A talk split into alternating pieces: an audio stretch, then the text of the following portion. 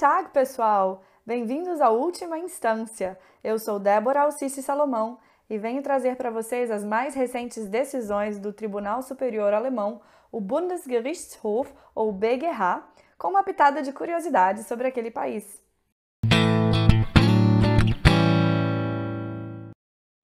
A decisão de hoje é bem pertinente para o mês de março, pois ela trata da igualdade de gêneros.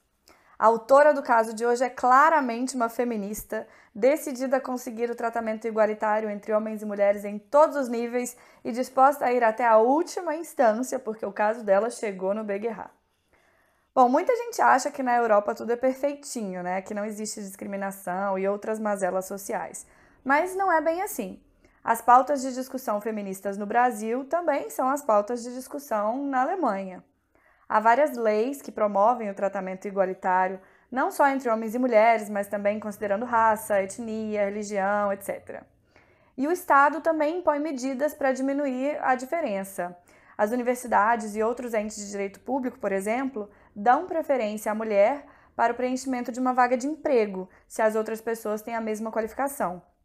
Ou seja, entre um homem e uma mulher com a mesma qualificação, eles são obrigados a contratar a mulher. Uma outra curiosidade é que se atribui a criação de um Dia Internacional da Mulher a uma alemã, a socialista e feminista Clara Zetkin, que propôs a celebração do Dia da Mulher lá em 1910 durante a Segunda Conferência Internacional das Mulheres Socialistas, que aconteceu na Dinamarca.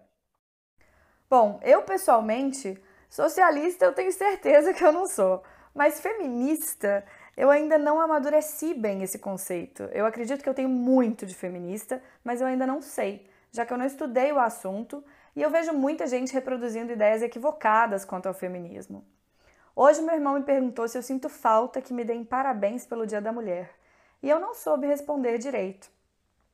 Dia 8 de março é aniversário de uma mulher muito importante para mim, a primeira amiga que eu fiz no curso de alemão uma colombiana inteligentíssima, engenheira química, mestre na sua área, foi chefe do departamento de biocombustíveis para a América Latina de uma multinacional e, além disso, muito bonita e muito feminina. Então, na manhã do dia 8 de março, eu estava congratulando a minha amiga pelo seu aniversário, mas não me lembrei de dizer Feliz Dia da Mulher. Um amigo me alertou que a Saraiva, ou Submarino, não me lembro, estava dando 50% de desconto nos livros para as mulheres e eu ainda consegui perder a promoção. e também vi muita gente dizendo que ao invés de dar uma flor para a mulher nesse dia, o homem deveria fazer ou deixar de fazer tal coisa. Foram os memes que eu recebi. Bom, ressalvado o tom de comunicação meio agressivo, muitas vezes usado nestes posts, e ressalvado também que eu não tenho nada contra receber flores e chocolates, seja lá por que motivo for. Eu acho que hoje em dia o Dia da Mulher ganhou finalmente o viés que ele merece, né? Que é um viés de conscientização, principalmente conscientização daqueles homens que muitas vezes têm um comportamento discriminatório achando aquilo normal e socialmente aceitável. Eu sou otimista e vejo sim melhoras na sociedade em relação ao tratamento igualitário entre homens e mulheres, e devagar e sempre a gente vai caminhando, né? Mas a autora do caso de hoje queria ver essa mudança acontecer bem rápido e gramaticalmente. Ela discute a discriminação na linguagem. As instâncias inferiores foram o Amtsgericht Saarbrücken, que decidiu em 12 de fevereiro de 2006, de 2016, desculpa, e o Landgericht de Saarbrücken, que decidiu em 10 de março de 2017. A decisão que a gente vai ver hoje do BGH é de 13 de março de 2018, ou seja, fresquíssima. A autora é cliente de uma Sparkasse, um tipo de banco alemão, mas que é um ente de direito público. Inclusive, Sparkasse, se a gente traduzir, é caixa econômica.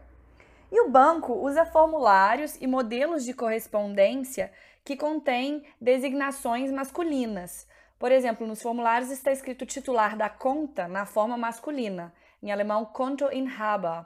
A forma feminina seria Kontoinhaberin, com IN no final. Estou tentando achar um correlato em português, mas aqui seria titular ou correntista, que são palavras utilizadas tanto na forma feminina quanto masculina, né? Imagina que seria como se estivesse escrito detentor da conta ao invés de detentora, algo assim. Mas, fora isso, em conversas pessoais ou cartas direcionadas à autora, ela é tratada de senhora, em alemão Frau. É, na Alemanha, inclusive, me chamam de Frau Salomão, quer dizer, Frau Salomão, né? E alguns amigos transformaram o Frau Salomão em apelido. Mas voltando ao caso, né? A autora, incomodada com a falta de feminilidade nos formulários da Sparkasse, acionou a sua advogada e pediu para que o banco mudasse os formulários e incluísse também a forma gramatical Kontoinhaberin. A autora ajuizou a ação no Amtsgericht, que é o correlato ao nosso juizado especial. Isso eu disse lá no nosso primeiro episódio do podcast. Quem não ouviu, corre lá para entender melhor a organização judiciária alemã. E o Amtsgericht indeferiu o pedido. O Landgericht também rejeitou a apelação e, por fim, a revisão foi admitida e chegou ao BGH. A autora requer que o banco use exclusivamente ou adicionalmente a forma feminina de designação pessoal. Mas o BGH entende que ela não tem um direito assim tão abrangente de pedir ao banco que mude todos os seus formulários. A autora baseia seu pedido no parágrafo 28 da Lei de Igualdade do Estado de Saarland, que dispõe que as repartições públicas devem respeitar o princípio da igualdade entre mulheres e homens nos seus serviços, escolhendo designações gramaticais neutras em termos de gênero, ou, alternativamente, usar ambas as formas, feminina e masculina, na legislação ou ao redigir formulários em cartas oficiais, divulgação de vagas, etc.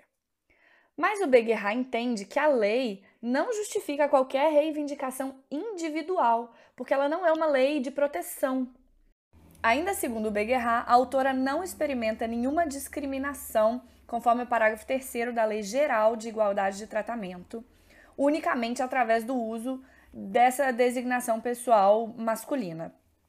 Um ponto decisivo para a avaliação do tribunal é se a pessoa, no, no caso concreto, é tratada de forma menos favorável na visão objetiva de um terceiro razoável, não na visão subjetiva da pessoa em questão.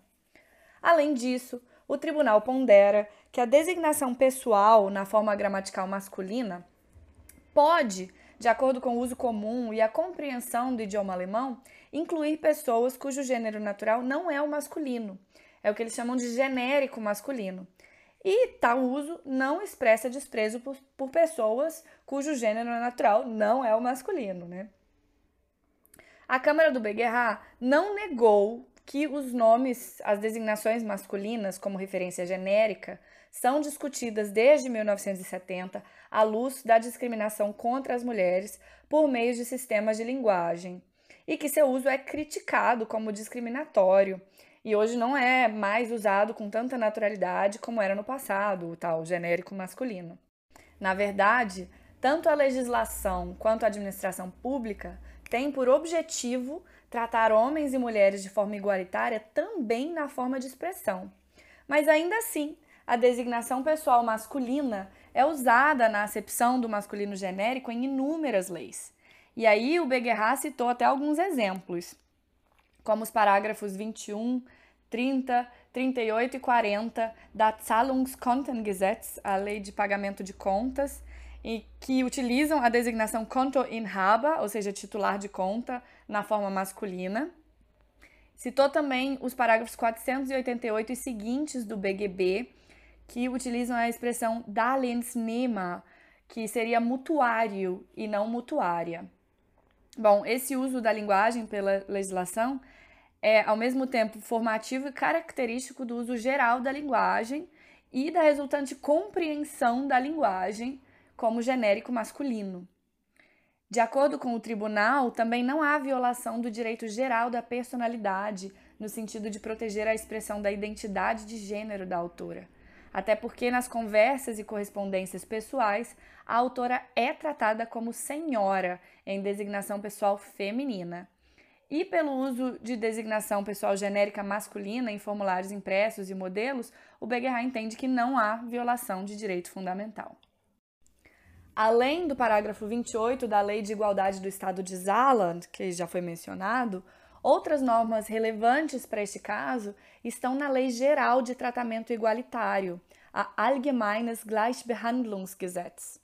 O parágrafo 1 diz que o objetivo da lei é prevenir ou eliminar a discriminação baseada na origem racial ou étnica, gênero, religião ou crença, deficiência, idade ou identidade sexual. O parágrafo 3, na sua primeira parte, diz que a discriminação direta ocorre quando uma pessoa experimenta um tratamento menos favorável por causa de uma razão indicada no parágrafo 1 do que outra pessoa experimenta em uma situação comparável.